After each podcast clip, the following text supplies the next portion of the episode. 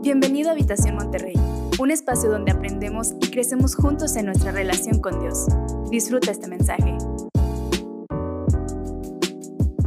Y esta serie que vamos a abordar en estos próximos meses, estas próximas sesiones, se llama En esto creo.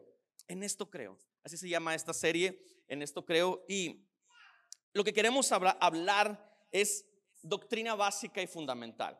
Doctrina básica, en qué creemos, por qué lo creemos. Sí, no sé si alguna vez alguien ha cuestionado tu fe, alguien te ha preguntado por qué crees lo que crees y, tal vez no has tenido los mejores argumentos para contestarle. Bueno, con esta serie no voy a tratar de darte todas las respuestas a cualquier pregunta que te puedan dar. Más bien quiero que haya un despertar en tu corazón. ¿Sale? Quiero que si algo podemos despertar en tu corazón para que luego tú vayas a tu casa y sigas investigando y te enamores de lo que creemos y en dónde estamos fundamentados, pues vamos a lograr el objetivo de esta serie. Así que bueno, ¿estás listo para la palabra de Dios? Amén, estamos listos, más que listos, amén. Así que tómate unos segundos y vamos a orar y vamos a presentarnos delante de Dios, amén. Padre Jesús.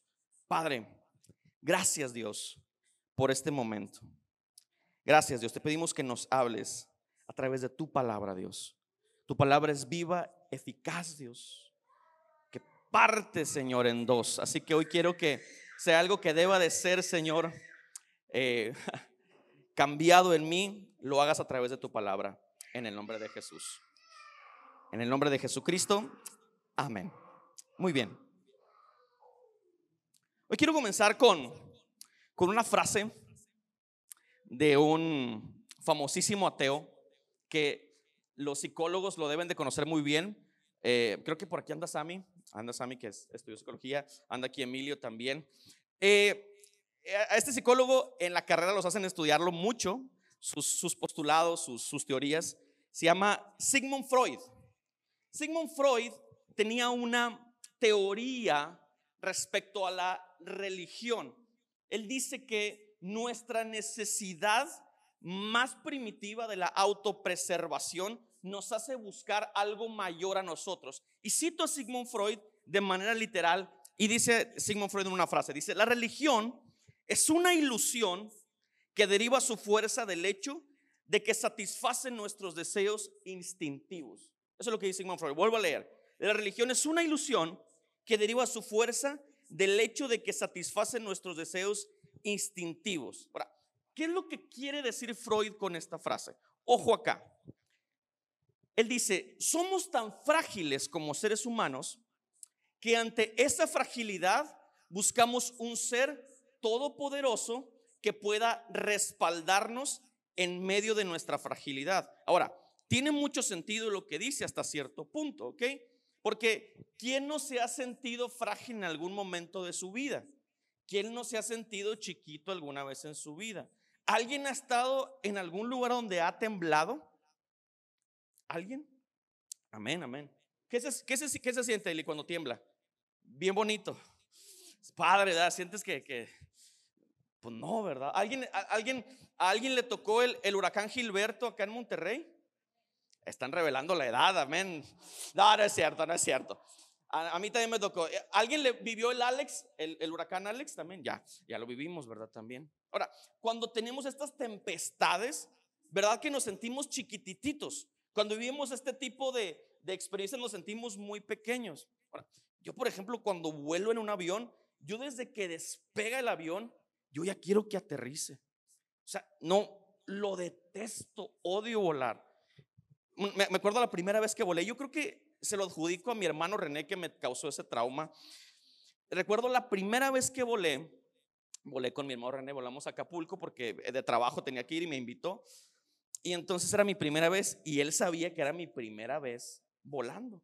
Y, y me estaba diciendo, oye, ¿tú sabes que si un avión se cae, es muy difícil que una persona sobreviva? Y yo así, oye, ya cállate, no, no me digas eso, ¿verdad? Y me estaba, dice y dice y dice y dice. Dice, oye, agárrate, mira, si, si bajan la máscara, te la pones. Y me estaba diciendo un chorro de cosas para asustarme, obviamente.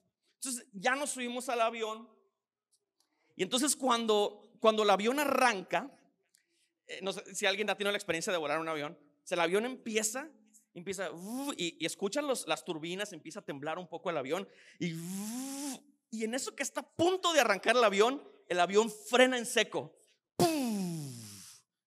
Y yo vi a René rojo, morado, pálido, todos los colores. Le digo, no es normal esto, ¿verdad?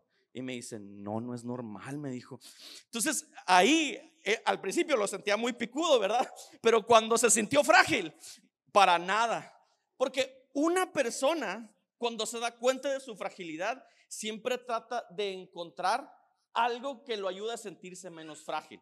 Ahora, de alguna manera estamos entendiendo el postulado de Sigmund Freud, ¿verdad? Sigmund Freud dice, ese es la respuesta del ser humano a sentirse frágil ante una situación desconocida. Por eso buscamos a alguien. Ahora, hay cinco religiones en, el mundo.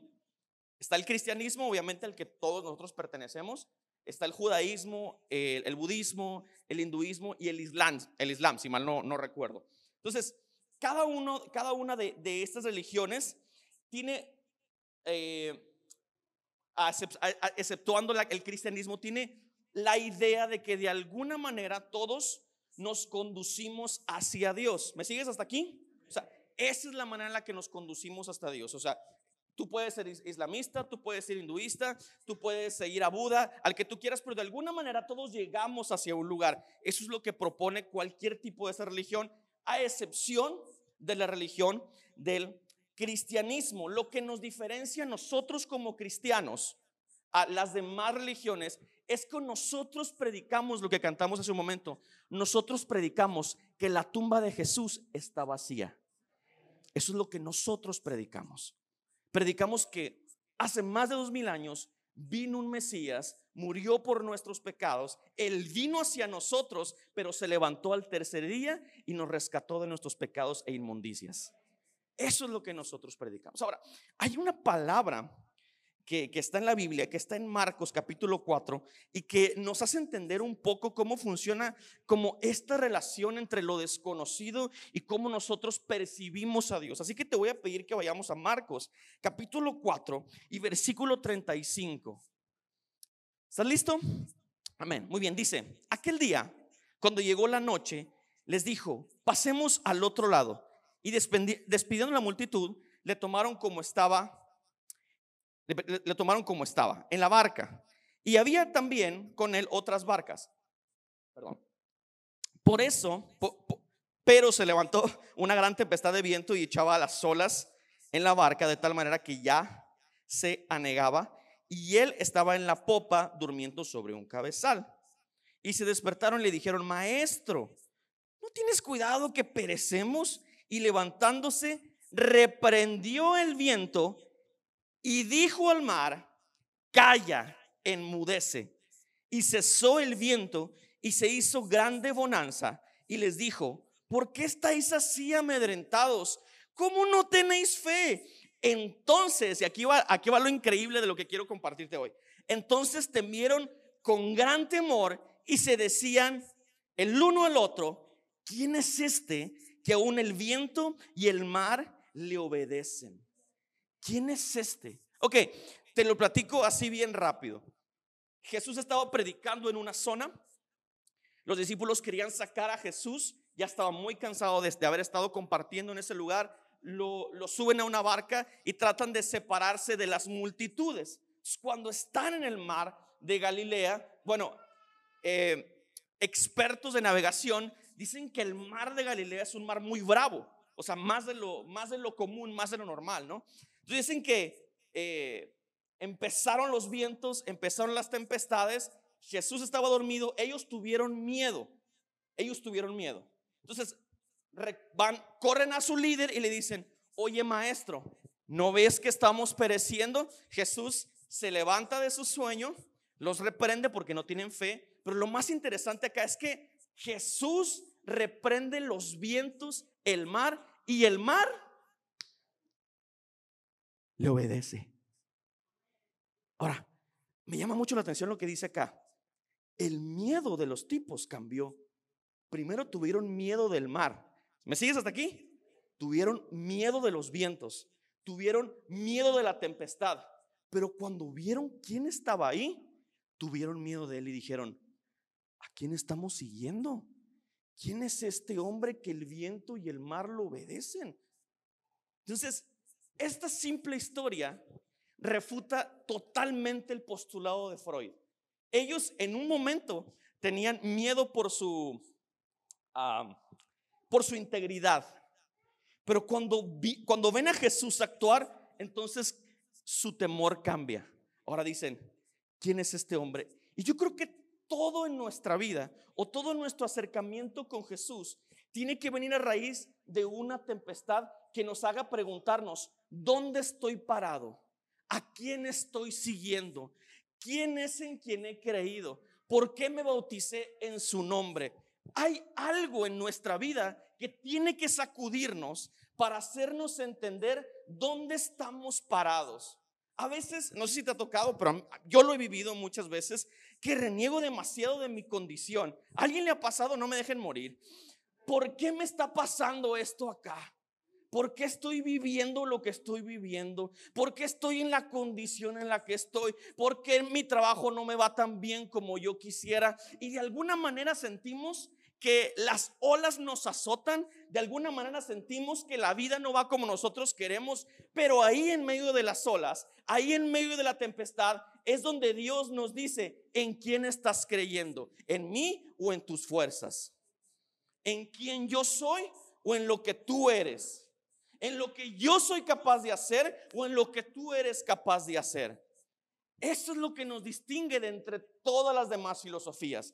Eso es lo que nos distingue de entre todas las demás religiones. Eso es lo que distingue el reino de los cielos de entre todos los sistemas políticos, que nuestra vida depende de aquel que dejó la tumba vacía. Nuestra vida depende de Él. En Él estamos fundamentados, pero todo radica con la pregunta, ¿quién es Jesús? Y no los había dicho, pero así se llama el tema de hoy. ¿Quién es Jesús? ¿Quién es Jesús? Y si estamos hoy en una iglesia en la que profesamos este nombre, tenemos que hacernos continuamente esta pregunta, ¿quién es Jesús? ¿Quién es Jesús para mí? Ahora, a mí me fascina que la Biblia siempre contesta estas preguntas. Ahora, te voy a pedir que vayamos por favor a Juan capítulo 1. Vamos a Juan capítulo 1. Dice Juan capítulo 1, versículo 1. En el principio existía el verbo y el verbo estaba con Dios y el verbo era Dios. Él estaba con Dios en el principio, por medio de él todas las cosas fueron creadas. Sin él nada de lo creado llegó a existir. En él estaba la vida y la vida era la luz de la humanidad. Lo que nos cuestionan siempre las otras religiones, lo que nos cuestiona la psicología es cómo un ser, cómo un ser creado puede ser Dios.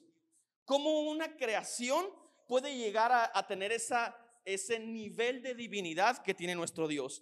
Pero la palabra en Juan capítulo 1 versículo 1 clarifica esto. Jesús no fue cuando nació de María.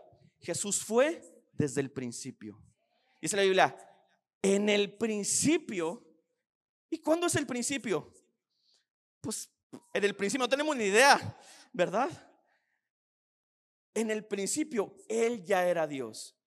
Él estaba con Dios. En el principio el verbo ya existía. Por medio de Él, todas las cosas fueron creadas.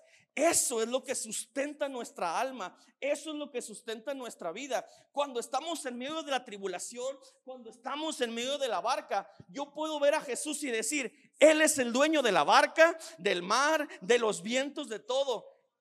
Porque por medio de Él fueron hechas todas las cosas.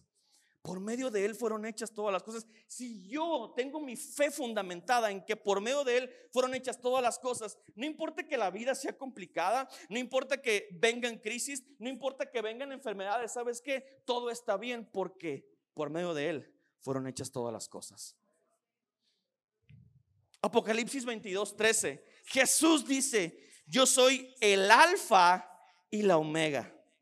Soy el primero y el último el principio y el fin. Antes de mí no había nada. Yo soy el tiempo. Yo soy el principio, yo soy el final. Por eso, yo no tengo miedo y, el cristiano en teoría no debe de tener miedo a ser frágil. ¿Me sigues hasta aquí? Porque los cristianos somos muy frágiles, ¿sabes? Porque Dios no está aquí para cumplir antojos. Dios no está aquí para cumplir con todos nuestros deseos conforme a nosotros lo queramos. Dios está aquí para cumplir con su voluntad. Y dice la Biblia que su voluntad es buena, es agradable y es perfecta. Yo puedo descansar en que Él es el alfa y el omega, el principio y el fin, y que Él sostiene mi historia, Él sostiene mi vida. Yo tengo mis pies fundamentados en la roca porque Él lo es todo, porque Él fue desde el principio y es el fin. Yo estoy feliz con eso. Cuando vienen situaciones a mi vida que me hacen sentir frágil, yo digo, Dios, tú eres el alfa y la omega. Tú eres el principio y el fin. Tú me diste la vida y un día tú me la vas a quitar, pero la gloria siempre sea para ti. La gloria siempre sea para ti. En eso estoy fundamentado. Ahora, quiero compartirte tres principios o, sí, tres principios que nos van a ayudar a entender qué clase de Dios tenemos, quién es Jesús. Eh, eh, el primer principio, la primera implicación que quiero compartirte es esta. Creer en Jesús es vital. O sea, el creer en Jesús es una de las doctrinas que más se debaten y se atacan en el mundo. Los judíos dicen, Jesús fue un buen hombre, Jesús fue un profeta, pero no le podemos dar ese lugar de Dios. Tú le preguntas a un budista, le preguntas a un hinduista y le dices, ¿qué sabes de Jesús? Y él te va a decir, Jesús fue un buen hombre, Jesús fue un profeta que hizo muchos milagros, fue un hombre de Dios. Sin embargo, yo no le, no le puedo dar ese lugar de Dios. Es el gran problema que nos distingue entre todos los demás y nosotros, que, que para nosotros Jesús es el principio y es el fin. No hay otro nombre que hayamos conocido de Dios más que el nombre todopoderoso de Jesucristo. Nosotros conocemos a Dios porque conocimos a Jesús. Ahora, ¿por qué creer en Jesús es vital? Y cuando uso la palabra vital, realmente no me estoy equivocando. Creer en Jesús es vital. Porque fíjate lo que dice Juan, capítulo 8. Vamos a leer el versículo 23 y el versículo 24. Dice, ustedes son de aquí abajo, continuó Jesús. Yo soy de allí arriba. Ustedes son de este mundo, yo no soy de este mundo. Por eso les he dicho que morirán en sus pecados, pues si no creen que yo soy el que afirmo ser, en sus pecados morirán. Y créeme esto, nadie quiere morir en sus pecados. Nadie. Por eso es lo primero que el enemigo va a tratar de atacarte. Por eso es lo primero que en lo que el enemigo va a tratar de confundirte. Por eso el hecho de creer que Jesús es Dios es tan importante en cada uno de nosotros. Creer en Jesús. Fíjate lo que le dice Pablo a Timoteo en 1 de Timoteo 3:16. E indiscutiblemente grande es el misterio de la piedad. Dios fue manifestado en carne justificado en el Espíritu, visto de los ángeles, predicado a los gentiles, creído en el mundo, recibido allá arriba en gloria. Ese es Jesús. Ese es nuestro Dios. En Él tenemos nuestros pies fundamentados. ¿Alguien me cree? Amén. ¿Alguien cree eso? Segunda cosa, segunda implicación. La revelación de quién es Jesús viene de una relación cercana con Él. Ahora, e, e, esto es fundamental porque mira, y, y quiero ser muy respetuoso con lo que voy a decir a continuación y, se los voy a decir con todo mi corazón y con todo mi amor. A veces venimos a la iglesia, a veces venimos a, cantar, a escuchar la palabra, pero no damos un siguiente paso en nuestra relación con Dios. O sea, nos gustan los cantos, nos gusta saludar a la gente, ¿verdad? Chocarla con los demás. Eh, me gusta una muchacha que va a la iglesia, ¿verdad? Padre Cristo. Los jóvenes, los jóvenes, obvio. Y por eso vamos a la iglesia, ¿verdad? Y conectamos con las personas, pero hay una gran diferencia entre aquellos que conectan con la cultura de la iglesia y, con aquellos que conectan en relación con Jesús. Eso, marca una diferencia completamente diferente. Hace unos domingos, cuando estábamos hablando de la serie de letras rojas, decíamos cómo la misma gente que recibió a Jesús en Jerusalén y lo recibieron con palmeras y con ovaciones, es la misma que lo estaba crucificando una semana después, porque no habían tenido una relación con Jesús. Ahora, Pedro lo pudo haber negado, ojo acá, Pedro lo pudo haber negado. Los discípulos pudieron haber sido incrédulos, pero jamás hubieran, hubieran declarado, crucifiquen a Jesús. ¿Me sigues hasta aquí? ¿Qué marca la diferencia? La relación que tenían con Jesús. Si no tenemos una relación con Jesús, es muy difícil que entienda yo dónde estoy parado como hijo. Es muy difícil que yo entienda quién es mi Dios. Ahora, después de que estos hombres se sorprenden por lo que está pasando en, en, la barca, ¿verdad? Que Jesús calma los vientos, que Jesús calma los mares. Empiezan a ver a Jesús hacer milagros. Empiezan a ver a Jesús sanar personas. ¿Me sigues? empiezan a ver a Jesús levantando personas paralíticas. Y después tienen una conversación sus discípulos con Jesús en Mateo capítulo 8, versículo 27. Vamos a leerlo. Dice, salieron Jesús y sus discípulos por las aldeas de Cesarea de Filipo. Y en el camino preguntó a sus discípulos diciéndoles, ¿quién dicen los hombres que soy yo? Ojo, ojo acá. Cuatro capítulos antes, ellos estaban asombrados diciendo, ¿quién es este hombre que está con nosotros aquí en la barca? Ellos no sabían realmente con quién estaba navegando el mar. Estaban siguiendo a Jesús porque lo veían como un maestro, como un hombre sabio, como un hombre que, que, era dirigido por Dios. Y, y, eso, era, eso, era bien, eso era bueno, ¿verdad?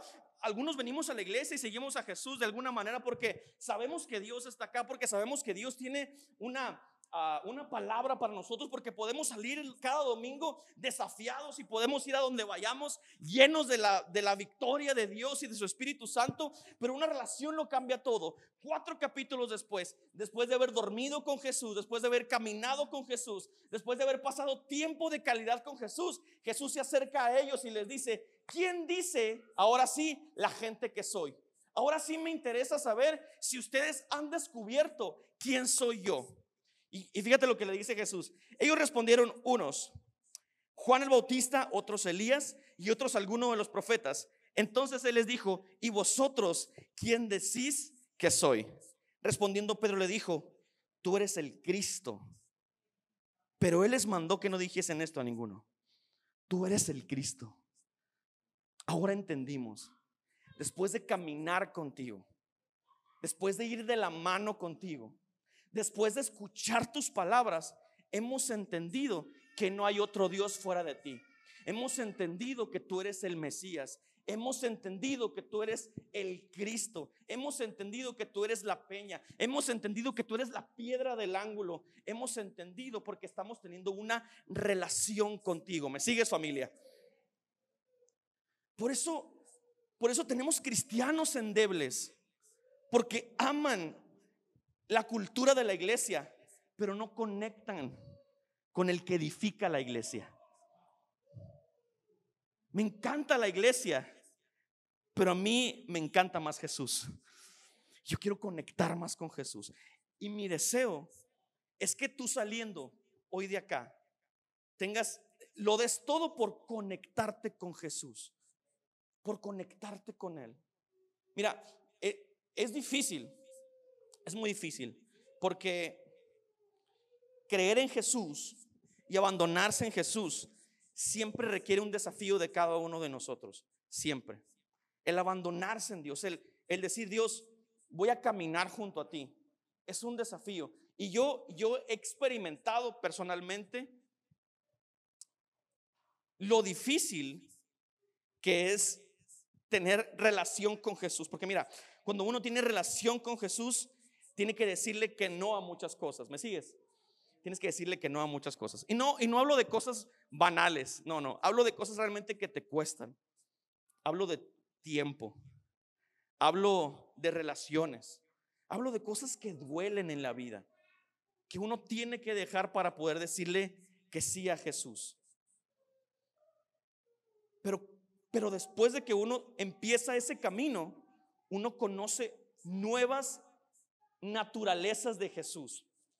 Nunca Nunca, escucha, y, y, a, lo mejor voy a, voy a sonar un poco atrevido con lo que voy a decir, pero escucha lo que te voy a decir.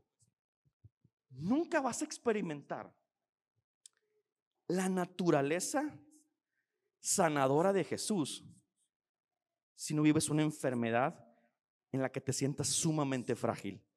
¿Me sigues? Ahora, ¿Jesús quiere que te enfermes? No.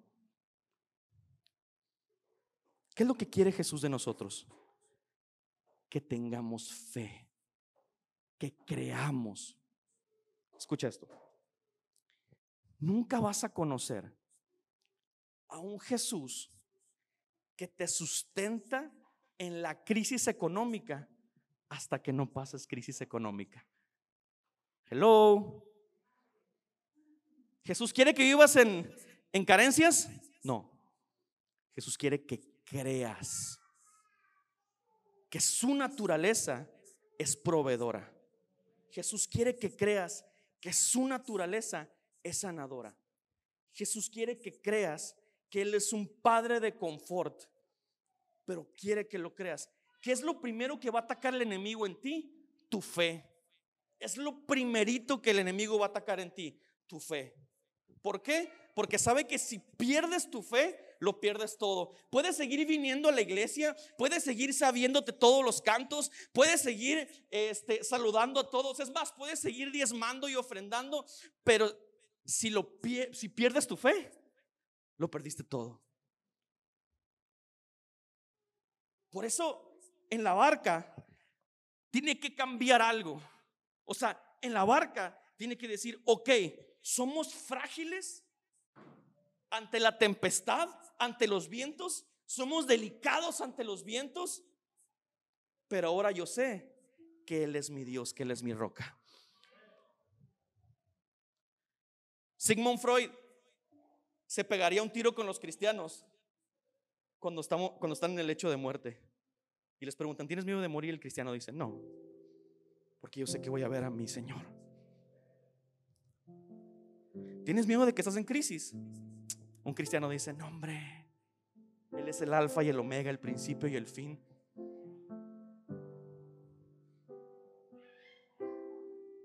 ¿Tienes miedo de esta nueva etapa que viene en tu vida? El cristiano dice, ¿por qué de temer si Él es la roca de salvación? Él es la peña que endereza mis pasos.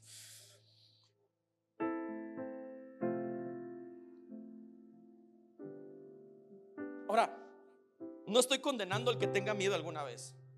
No estoy condenando a aquel que esté en crisis una vez y no tenga no tenga herramientas. No, no. Eso es muy normal, eso nos pasa a todos. Pero a mí me encanta que lo que llevó a los discípulos de decir, ¿quién es este hombre? Ah, eres el Mesías, es una relación cara a cara. Es una relación cercana con Jesús. Ahora, ¿quieres conocer a Jesús? ¿Quieres esclarecer tus dudas de quién es Él? Yo te invito, camina con Jesús. Camina con Él. Ven a sus pies. Ven a Él. Porque jamás vas a experimentar a Jesús hasta que no vivas con Él. Hasta que no pongas tu fe por completo en Él. Y quiero terminar con este último principio. Ya se me está yendo el tiempo, discúlpenme. Número 3 dice, creer en Jesús nos hace entender que somos insuficientes. Insuficientes que, que no podemos. Es por eso que hay... Tal vez te voy a hablar de algunas cosas que, te pueden parecer confusas, pero hay comités o sociedades ecuménicas. ¿Me, sigues? ¿Qué, ¿Qué significa ecuménica?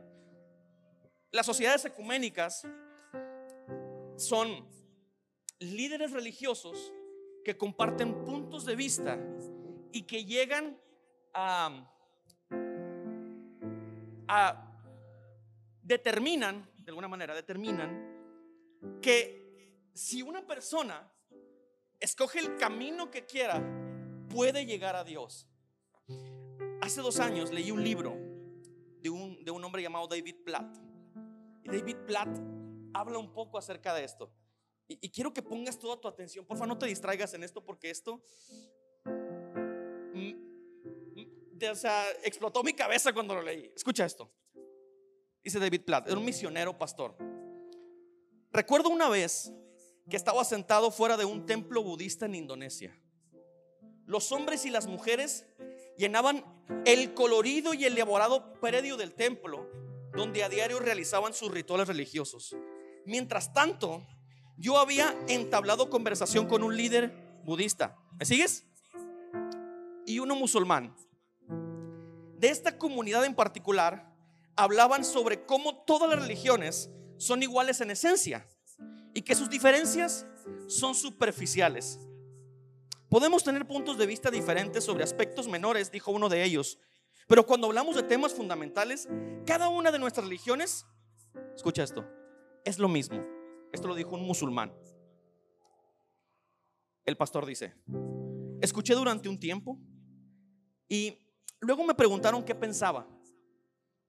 Me da la impresión de que los dos ven a Dios, o lo que sea que le llamen Dios, en la cima de la montaña, dije.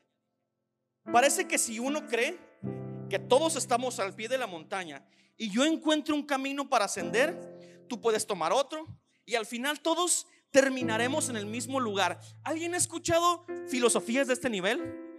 Tú crees lo que tú quieras, tú lo que tú quieras, yo lo que yo crea. Al final todos los caminos dirigen a Dios.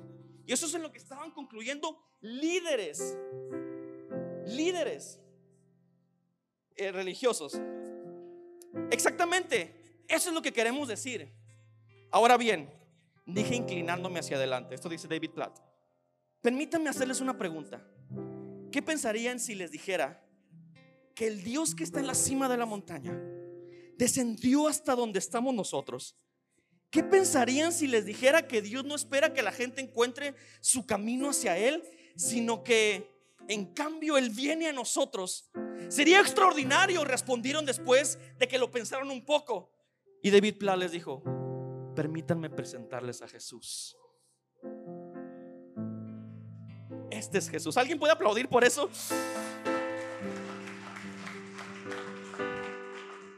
Jesús dijo, yo soy el camino, la verdad y la vida. Nadie viene al Padre. Yo soy el único camino. No hay muchos caminos. Cuando alguien te haga dudar de tu fe, dile, yo creo en el único camino. ¿Y tienes miedo de la muerte? No, porque para mí la vida es Cristo y el morir es ganancia. ¿Y tienes miedo de las dificultades? No, porque Él está controlando mi vida, Él es mi peña. Dice David Platt, este es el Evangelio. Mientras entendamos la salvación como marcar una casilla para llegar a Dios, nos encontraremos en el absurdo mar de religiones mundiales que en realidad condenan al género humano al exaltar nuestra aparente habilidad para llegar a Dios. Por otra parte, cuando tú y yo nos damos cuenta de que somos moralmente malos, que estamos muertos en pecados y que merecemos la ira de Dios, sin más remedio, comenzaremos a descubrir la desesperada necesidad que tenemos de Jesús. ¿Quién es Jesús? Es mi Salvador. ¿Quién es Jesús? Tú lo puedes experimentar en la naturaleza que tú quieras, pero tienes que vivir tu proceso.